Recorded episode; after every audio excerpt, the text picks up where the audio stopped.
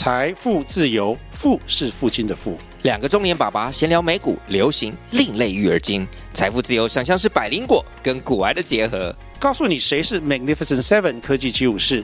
你该买瘦瘦比双巨头吗？从马斯克到泰勒斯，从华尔街到好莱坞，我们都追得上。新的一年听新的 Podcast，让我们一起财富自由。富是父亲的富哦。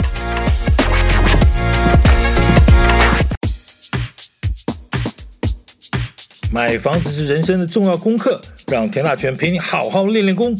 欢迎收听田大权的甜言蜜语练功房。最近在一个聚会上碰到一个老朋友，哎，聊起一件事，他说他最近抽到某一个社会住宅社区啊。这欢天喜地的噼里啪啦聊了起来这档事儿，那朋友就说：“哇，这件事情这个社会住宅好难抽啊，那个中签率超低的，好像才百分之几而已。”哦，那表示说，比方说目前的社会住宅好像似乎是在一个完全供不应求的状态之下，而且几乎是什么呢？昨天一个搬出去，明天一个马上就搬进来。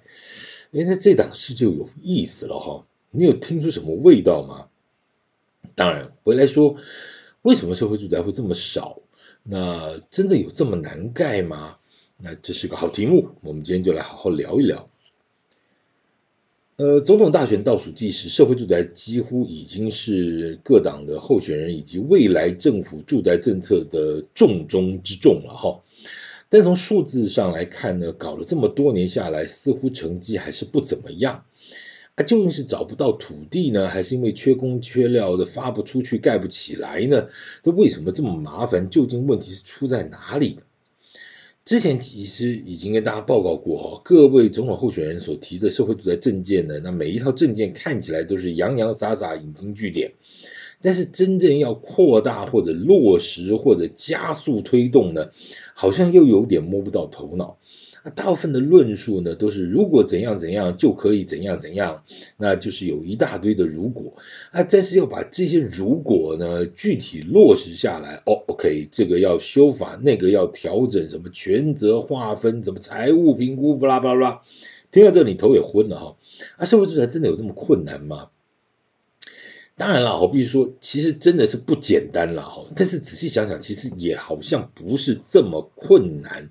我待会就跟大家一一做报告。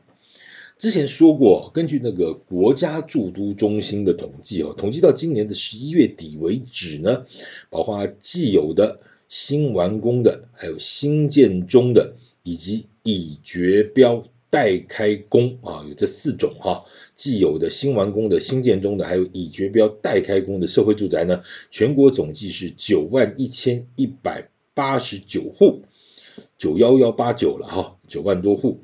那另外还有呢，三万七千五百八十四户是属于规划中的哈，规划中，什么叫规划中啊？就是规划中啊，全部加起来是十二万八千七百七十三户。就十二万多了哈，将近十三万户。老实说哈，我必须说，刚才那个规划中的三万七千多户，因为还不知道会盖在哪里嘛哈，会长什么样子，什么时候盖，盖什么时候盖好之类的。所以我个人是觉得，这个规划中的三万七千多，目前看起来严格说来是是不能算的了哈，对不对？你说，哎，我想选总统，对，然后怎样就算你当选了嘛？哎，竞选中，好不好？啊，竞选中你可不可以算？我问你，请请问你可不可以算嘛？嗯，努力中啊，努力竞选中啊，所以怎么样？喊一喊动算是很爽的，但是你真的真的就就当选了吗？哎，好像还是不行嘛，哈。所以好，我的意思是说，这三万七千多户呢，我们短期来说就是不能算了哈。那我们就回头看看这所谓的既有的啊，就是已经有的啊，新完工的啊，与新建中，以及这个已决标待开工的这个社会住宅，刚讲了，全国总计是九万一千一百八十九户。这个其中呢，由中央兴办的哈，中央政府兴办的呢，一共是四万六千七百二十三户，呃，占全体社会住宅刚刚九万多的五十一点二四个 percent。呃，五十一点二四个 percent，中央在这个九万多户里头盖了五十一趴多。那在这个四万六千多户里头呢，又以高雄市最多，一共是以一万三千五百六十一户，就占了二十九趴。啊，就是政府呢，中央政府一共盖社会住宅盖了四万六千七百二十三户，那那个高雄市的部分，中央所兴办的社会住宅就一万三千五百六十一户，啊，就占了二十九趴。这可见中央政府对高雄市确实有种特别的关爱啊，这一个县市就占了二十九个 percent 啊，就占中央整体的二十九趴，三将近三成了哈。啊，第二名是哪里？第二名是台南市，在台南市呢，由中央兴办的社会住宅一共有五千零九十九十八户，五零九八户。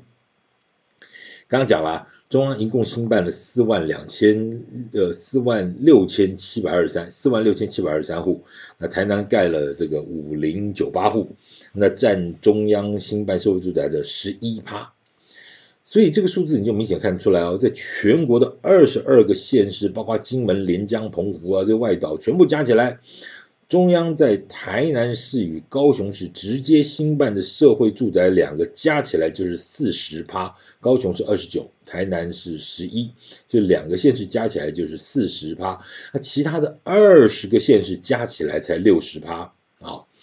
那我相信呢，这种福国利民的事呢，绝对跟政治和蓝绿无关，对吧？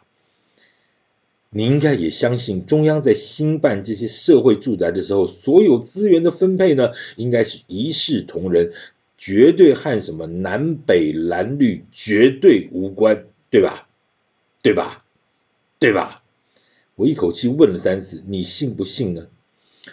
我不懂政治了哈，所以我也不想在这个底下做文章了哈，那我们就跳过。刚讲了哈，全台湾统计的十到十一月底为止，包括既有的新完工、新建中与、已决标、待开工的社会住宅，总计全国总计是九万一千一百八十九户。而各地方政府兴办的呢，则有四万四千四百五十七户，占四十八点七六。所以在这个 total 的九万一千一百多户里头呢，政府呃盖了五十一趴多，地方政府盖了四十八点七多。好，OK，大概就是五一五十一比四十九了哈。啊，虽然中中央和这个地方的首长其实都要经过选举，对不对？那个地方是。两年，然后马上就换总统大选，然后这个反反正就是就就中华民国就每两年来那么一次大选啊，一个叫九合一，一个是总统大选，然后总统加上立委噼里啪啦选，然后但是你永远觉得好像三百六十五天怎么每天都在选，好不管了哈。我的意思说，不管是中央或地方，其实都要经过选举，那有的时候也许会轮替，不管是中央或地方了哈。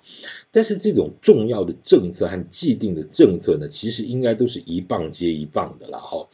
不管蓝的换绿的，绿的换蓝的，或者比如什么蓝蓝的换白的，白的换蓝的哈之类的，那这种这种政策应该就是一棒一棒。所以我我我必须说啊，就特别去讲说，在谁的任内一共完成了多少多少户了哈。老实讲，这个除了吞吞口水之外啊，其实没有太大的意义啊。你要知道，盖一栋房子从规划什么施施工啊到完工啊，这个来回好多年，可能就会跨越某一些地方，也许市长的任期。你要把这个功劳到底算在哪一任市长的头上哦？其实那个分界点其实很难切得清楚了。也许是这一任上一任市长负责开工，呃，这一任副市长剪彩啊完工嘛哈。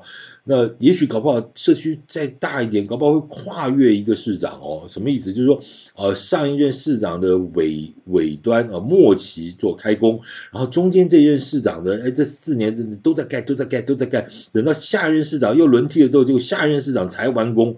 那你要说中间那个市长完全没有功劳吗？好像也不是啊，因为他其实他还是要负责呃建管的责任啊。万一工地管理怎么样怎么样？你说他完全没有功劳吗？这 pass 掉了好像也不对。我的意思就是这样子。你说其实你要把那个分界点切得很清楚啊，要说谁谁谁呢，因此而割了什么道尾啊，或者是有什么算了什么政绩，我个人觉得基本上没有太大意义，而且有点无聊了哈。好。我只是要讲说，其实这个不不要用政治解读啦，这个就是民生民生的这个政策的问题，就是要去执行的。你不要说谁做了多么啊这个伟大的事情。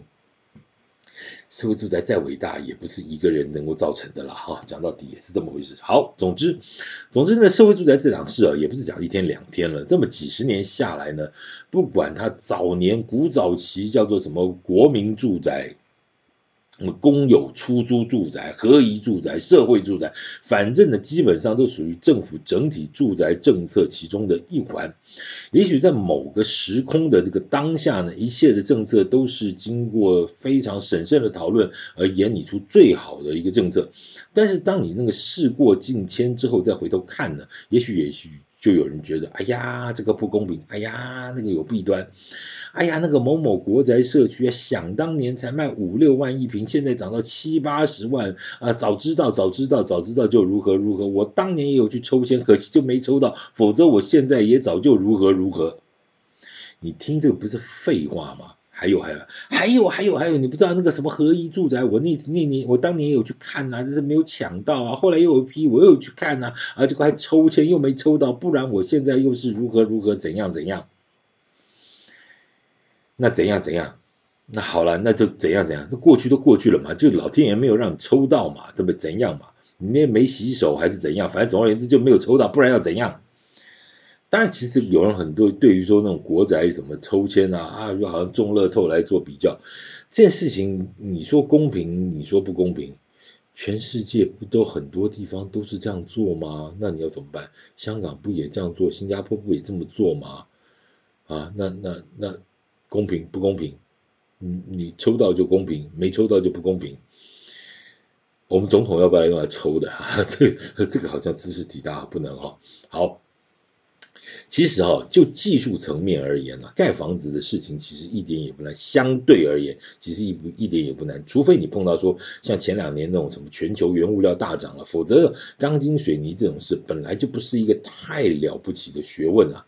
哦，至于缺工缺料或者什么工资上涨这个问题呢，其实这档是一方面跟什么通膨有关，一方面又跟社会的结构有关啊。年轻人不肯做这种太辛苦啦，又如何如何哈。这个话说回来又长了，我们。就不多说，回来说啊，盖房子一个是原料，原料就是土地嘛，哈。刚刚讲的那那另外一种叫做物料，就是你盖房子的那个材料建材；另一种就是原料，原料就是土地。啊，你没有适合的土地可以再设宅呢，这就是所谓巧妇难为无米之炊。哎呦，该死哈，讲文言文哈，巧妇难为无米之炊了哈。啊，真的找不到土地吗？其实是观念问题啊。你觉得什么地区适合盖社会住宅？这个就很很有的吵，对不对？蛋黄区啊，不行啦，这么珍贵的土地资源怎么拿来做社宅呢？它不符合经济效益啦，啊，那就蛋白咯。啊，感觉上没有蛋黄区那么贵，而且日常生活机能呢也算方便，那只是只是这些这个老的住户，这个商圈这个恐怕不欢迎这种社会住宅进来吧？有没有？有没有看过这种案例？多的是，白布条一出来，呃，我们这种地方怎么做社会住宅？那你这种地方是什么了不起的地方？你难道不是社会阶级吗？社会阶级的这种啊，不是不是，我们这个怎么样怎么样？就是你们有钱人是瞧不起，说社会住宅一定都是穷光蛋吗？嗯，为什么？其实哈，民主社会做到这种地方，其实大家那种价值观或社会的这种观点还是很封建，还是很社会阶级化的这种东西。那你说啊，我们要做太马克思，好像也不太那个，太左也不对。但是，好，这个这个这个这个也没办法太研究了哈。反正总而言之呢，就是很多商圈的住户恐怕也不欢迎这种社会住宅。那要怎么办呢？那不就蛋壳区吗？蛋壳区就地价便宜喽，而且只要有捷运或者什么交通便利啊，便宜一点，好好规划，创造一个全新的这个商圈生活圈啊，啊，做社会住宅很合适啊。他、这种说法呢，其实也对也不对，怎么说呢？小弟就来野人献曝一下哈。这个有个这个美国的都市计划大师叫 Kevin Lynch 哈，凯文林区啊，他的理论呢，其实是有这么一个说法，就一座城市的发展呢，哦，有所谓五大元素，就所谓的路线、边缘、区域、地标和节点，好，这五项基本的元素。当然，这个里头要讲起来很落落等了，那我就不特别多说，我只讲其中的一点，叫做节点。节什么节？圣诞节的节啊，节点。节点呢，它可能是一座交通设施啊，也许是火车站，也许捷运站，也许反正它就是一个所谓的交通的交汇之类的这种节点。你当然可以拿什么巴黎的什么凯旋门来说，哈，比如它就是个节点，对不对？哇，八条路交汇的一个节点啊，或者是什么？好，总而言之。它也许是一个交通的大型设施，那我个人是认为呢，与其让年轻人哦一大早赶出门哦，坐个半个小时、四十分钟的什么火车啊或者捷运啊到市中心上班啊，甚至甚至我觉我说真的，如果大台北的朋友也许有这种经验，你在那个尖峰时间，你不要说什么四十分钟啊，捷运怎么开就四十分钟，你有时候等两三班哦。等的时间可能就超过十分钟，然后再坐四十分钟下来，可能前后加上下捷运、上捷运来回来回搞，差不多一个钟头去了，就一个钟头去了。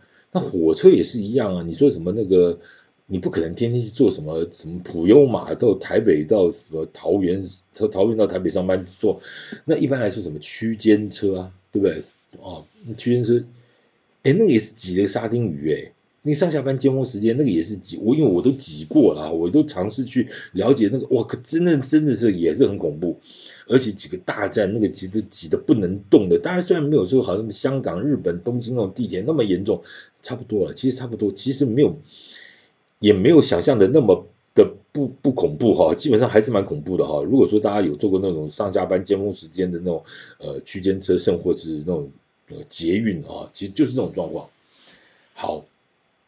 那我在讲什么呢？就是说，其实你要挤半个钟头、四十分钟，甚至一个钟头去上个班，老实讲，那个那个时间其实是很辛苦的，而且你在那段过程中并不是很舒服的，它是在一个很紧绷的呃生理状态之下吧，哈，呃，也许心理状态也是因为那种紧绷和那种上怕上班怕迟到那种压力了哦。那长此长久下去，其实是很不健康的，其实是很不健康的。我我不是在唱高调，而且我觉得是，其实大家如果有那种经验都知道了哈。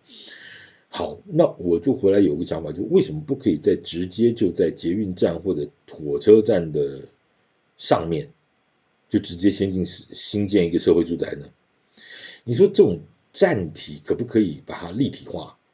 其实当然了哈，也许在发展比较成熟的台北市。啊，甚至新北市几个重要的地方，大概已经有这种，已经很早以前就有了啊，这种所谓捷运站体的联合开发或者立体化的一个发展形态。那那其实，但是也老实讲，双北市也不尽然是每个地方都有，也是都是，其实严格讲起来，那个比例还是很低了哈，严格比例不是说每站都有。那其实我希望的就是，就是每一站都来一个啊。那为什么？为什么不可以？其实你的捷运的联合开发，其实都将捷运在立体化，但是以前过去都是大部分做的是商场或办公室，比较少做社会住宅。呃，其实其实我觉得大家都走过年轻人这段路了哈，就是早早上班出门，加班呢就最晚一个晚晚回到家，那一进门呢就累趴，那什么事情也不想做，那晚饭可能。也许南中南部的孩子来北部上班哈，或者是呃比较偏郊区的朋友啊，到都会区去上班，其实都一样，都一样哈。你是彰化的朋友在台中上班，你是云林的朋友到台中市上班，其实都一样遇到这种问题。因为搞不好就一个人住，呃，那那晚饭呢可能就随便乱吃，或便利商店就随便吃啊，路口那什么自助餐就随便吃，嗯，这些都是很无奈了啊。但是说实在，这是好的吗？呃，对的嘛，这种生活品质就是一个所谓的都会青年，或者是努力打拼中的青年必须必须经历的一个生活形态吗？当然不是啊，而且也不应该是这样啊。那我们回来想想，如果一个捷运站，甚至或者一个火车站，在某一个出口的上方呢，新建一栋社会住宅，到底说这档事有没有机会？双北是一座中型的捷运站哦。那一座场站至少会有五六个出口，多的多的什么还有什么五六 A 呀、五 A 呀什么哈，那种五五号之外还有五 A 出口，反正就是也许六七八个都有。我们讲中型的啦，中型的也许五六个出口。全台湾的火车站不管大站小站，你除了最基本的什么前站后站，如果是稍微具有规模的车站哦，如果还有那种连通地下街的那种规划的话，那就会还有什么东侧、西侧、什么东北侧、西南侧的什么各个出口，那可能就更多了哈。那如果在这些捷运站或者是火车站出口的上方呢，透过奖励民间参与公共工程或联合开发的方式哦，把这个站体的立体化。不管是做办公室、商场，或者做社会住宅，这些都是非常非常好的标的。而且重点在哪里？现在全台湾的很多县市，我所知道很多的县市都在做捷运，不管是高架化或者是呃地下化。那这就是缝合城市的一个主要的任务了哈。那所以会取消平交道，然后取消天桥，然后把这个呃火车呢，这个叫做地下化哦。啊，地下化之后就会。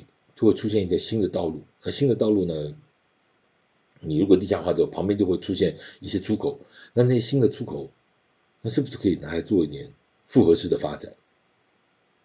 哎，你想想看，以前一条 T K 咯 T 的火车明明一样嘛，火车旁边的房子都是什么？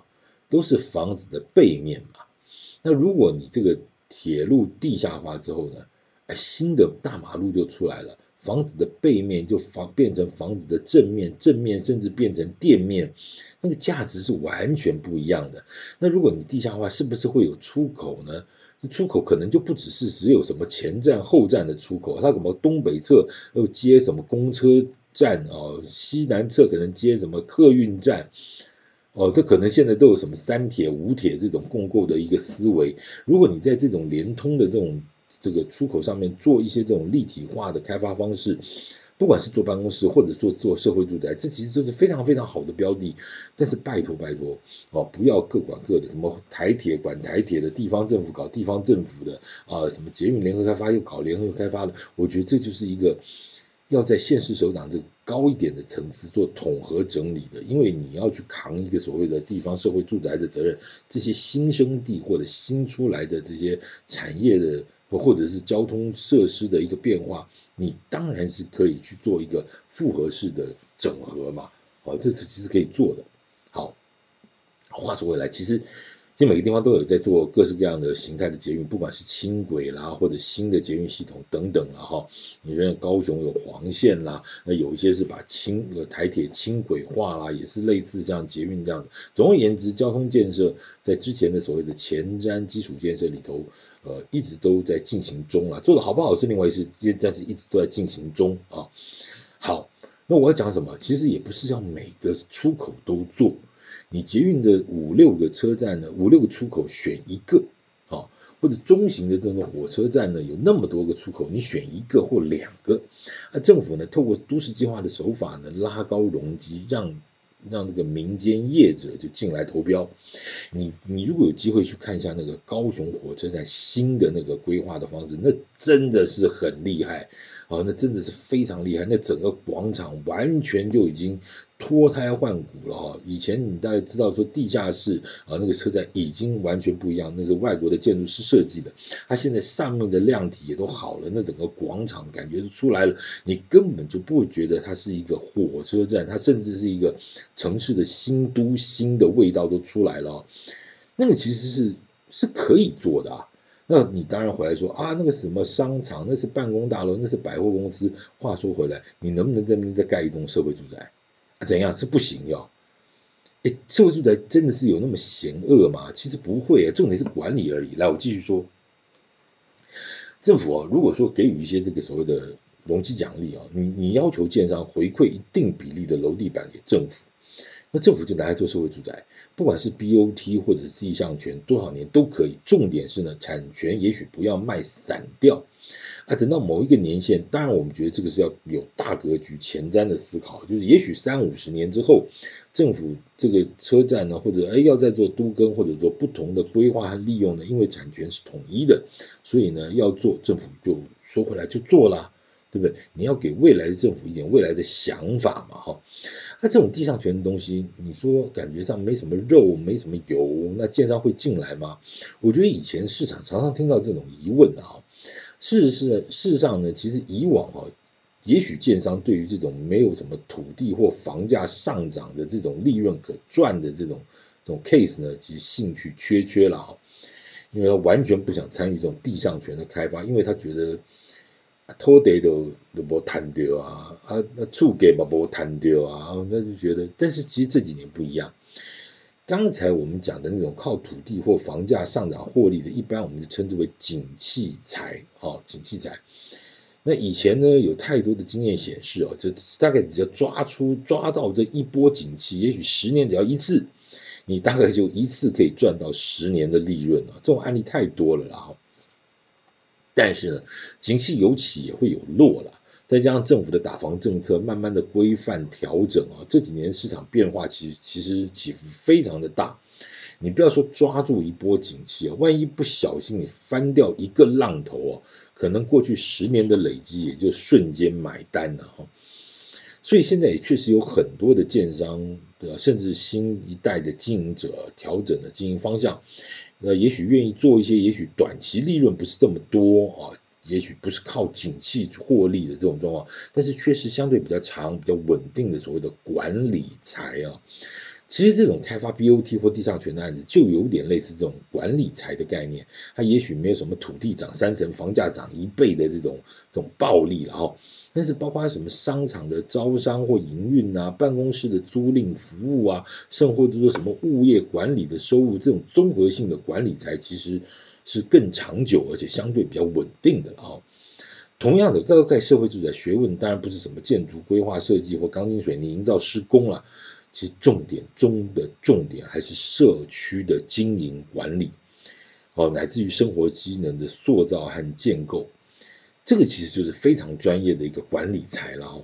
这种学问，我个人认为呢，政府单位你就别碰也别管了吧，反正你也管不好哈。你你市政府就是靠一些什么警察啦，或者什么在在在在在处理，那你说你要管老百姓的社区，你靠警察去管，不可对不？一方面不可不合啦，不行，对不对？一方面你你也不行吧，对不对？你不是，反反正就不对了啊、这些专业我必须说，你不可能比得过这些所谓民间的专业的保全业者。很抱歉，我必须这样讲哦，这人家是商业型的一个。服务品质哈，这个当然你不可能比得过这些专业的保全业者。所以一句话呢，也就是呃，专业的事情就交给专业的人做吧哈。嗯，所以有一句话不是这么说吗？说房子是用来住的，不是用来炒的。是，当然是。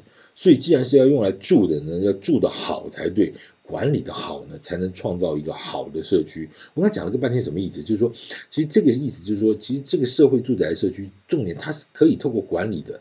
我刚刚讲可以好好管理，而且管出一个品质出来。举例来说，如果高雄市的高雄的火车站，当时政府如果再规划一栋哎很漂亮的社会住宅，哦，社会不一定要在。就正上方啊，一直稍微旁边一点。其实现在高雄火车站在没多远的地方，当时就就有一个社会住宅规划，未来还会有一个啊很大片的一个住宅社区的规划。这个我不去多讲了啊。其实大家如果高雄的朋友应该知道我在讲什么。那个其实整个高雄市火车站周边的整个都市计划调整真的是很厉害，真的就是很厉害了哈。好，拉回来讲，还有一个重点啊。刚才讲哦，社会住宅不是说供不应求吗？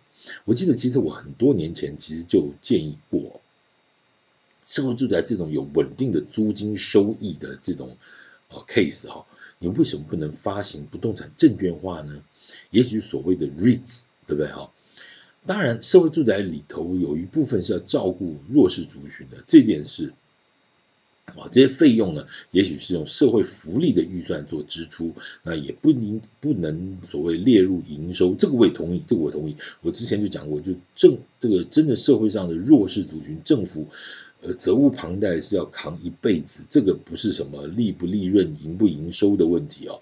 这个其实中华民国的税收就是要去扛一辈子的这种啊，是照顾弱势族群的责任了啊。但是其他的一些民间的这种一般的租赁的社会住宅呢，其实这些租金收益呢，其实它有一个规定啊，就是不像市价这个不等同于市价，但是为市价的七成嘛，打七折，但是相对它还是它是稳定的。而且它几乎是零控制率啊！我刚刚不是说了吗？昨天搬出去，可能明天就有人新的要搬进来哦。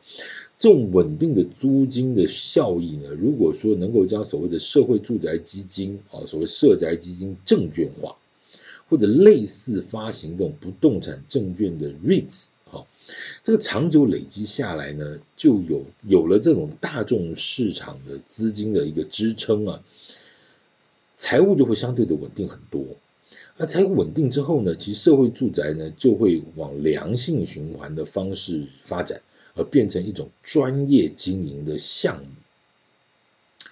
就像是一座办公大楼或者一座百货公司一样，你管理的好，经营的好，自然会累积出它的效益和价值。那以后要再谈社会住宅呢，你就不会把它当成哎呀都是贫民窟，不见得哦，因为它管理的很好，对不对？它它的什么各种设施，而且良性循环。而且你不会再去说，哎呀，因为因为它的财务健全了，它的发展稳定了，它的成长就会加速发展，所以以后在谈社会之外就不会谈说啊，只是讨论啊这边还少多少，要几趴，要数量要怎么样。这个迟早会过去。经过一一两，我认为在未来经过一任政府、两任政府之后，达到五趴的那个那个所谓的国际标准啊，社会住宅的那个数量的问题，应该不会是太严重的问题。如果说今天刚才小弟的野人线铺呢，能够被政府采用一下，我觉得那个什么捷运站或者是火车站那种加速的开发，政府只要给容积，他就。他就有机会，而且有利头，有有人愿意赚管理财的，他就进来开发、做经营、做管理，这不就好了吗？那是真的，这是接地气，而且是真的切到民间业者心里所想要的东西，他也愿意赚管理财啊。政府要你给他机会啊，等等这些啊。我讲的意思就是说，当一旦这些发展到这个程度之后，我们以后不会再谈什么数量的问题。而是我们要将社会住宅进入到另外一个所谓的品质要求的另外一个层次。这样的政府的社会住宅呢，才算是真正的成熟了哈。现在我们当然还停留在第一阶段，哎呀，这边做多少，那边做多少，还少很多了，怎么样怎么样？但是我觉得这种东西应该是一段时间就会加速，而且那个曲线不会是斜线这样上来，可能是一种曲线往上走的那种方式。所以可能未来几年之内，这个所谓的五趴就会达到标准，这个我一点都不担心。那达到了又怎么样？那那跟你怎么达到的有很直接的关系，所以我的认为呢，就是说，也许开放民间啊，把经营管理的 know how，甚至是不动产证券化的一些财务的精神导入社会住宅整个的发展机制里头去，我认为呢，这个也许可以让社会住宅方方面面的一些效益呢，能够都被照顾到和整理到。好，这个是小弟的看法啊，也许只是小小的野人野人献铺了哈，给各位做参考啊。今天就聊到这边。感谢大家收听，请继续关注田大全的甜言蜜语练功房，谢谢。